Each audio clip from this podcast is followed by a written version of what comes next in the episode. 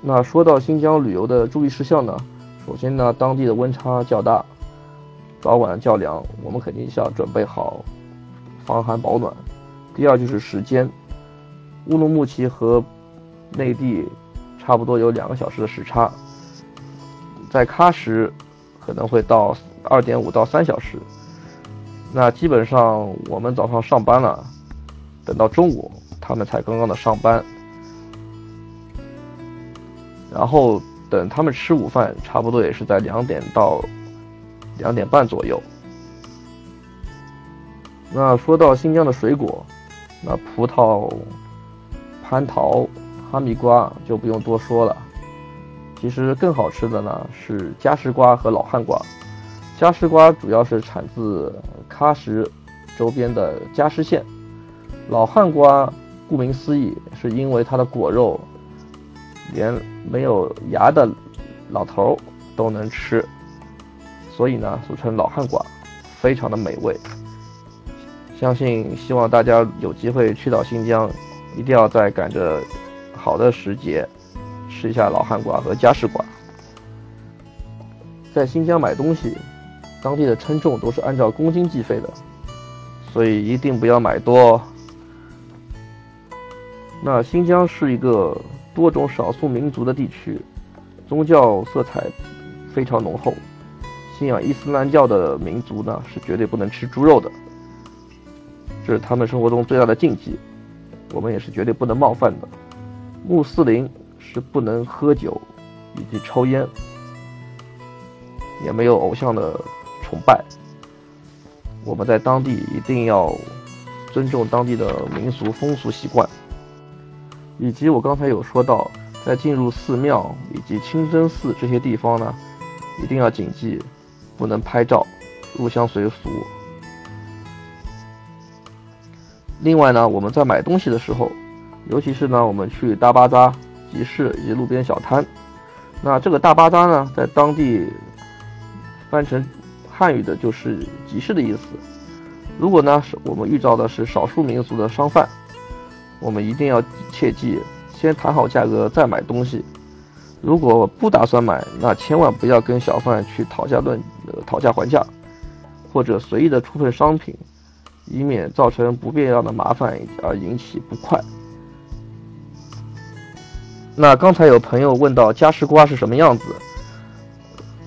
加湿瓜其实和哈密瓜长得差不多，其实以我们外地人来看。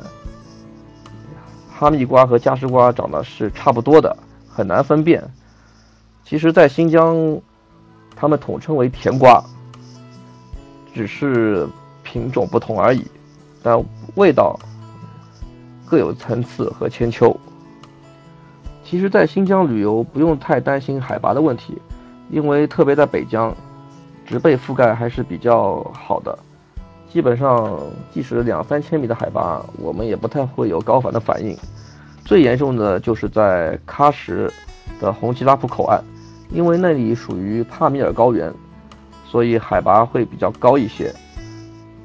如果身体反应比较大的，建议是提早准备好氧气袋，或者是当地购买氧气瓶，这样子会比较保险一点。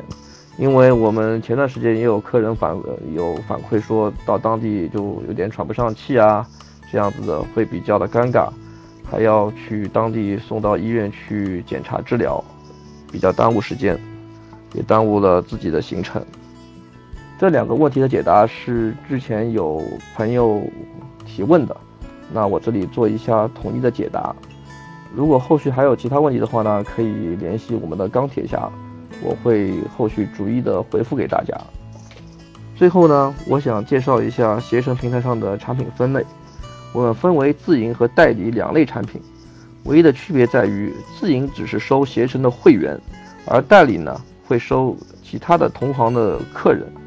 除此之外，从品质、服务标准和质量把控上，都是由携程完全的介入和把控的，所以并不需要担心。而现在呢，我们代理产品也会做一些携程会员独立成团的产品，所以从收客的渠道和我们落地后的客人的属性来说，都是会做到完全的一模一样。那我再说一下我们行程的大概的公里数，从天池去吐鲁番，再去喀纳斯、布尔津、克拉玛依这个小环线是在三千公里左右。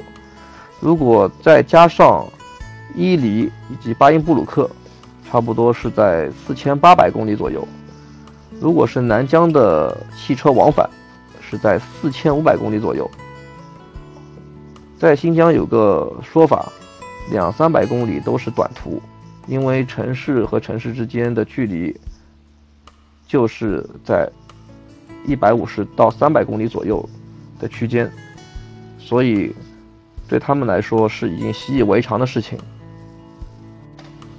新疆最高的山峰叫乔格里，海拔在八千六百一十一米左右，属于昆仑山的山脉，可以说是中国的第二大高峰，仅次于。珠穆朗玛峰，从登山者的角度来说的话，它的登山是比珠穆朗玛峰更加的危险。是的，类似于英吉沙这些地方都是属于喀什周边的深度游，因为常规的行程都不太会去，通常的话去喀什也就是两到三天的行程，点到为止。当然，我们明年也会推出喀什的深度游产品。这样子也是能更好的领略我们的边境，真正的新疆的好玩的地方的精华所在。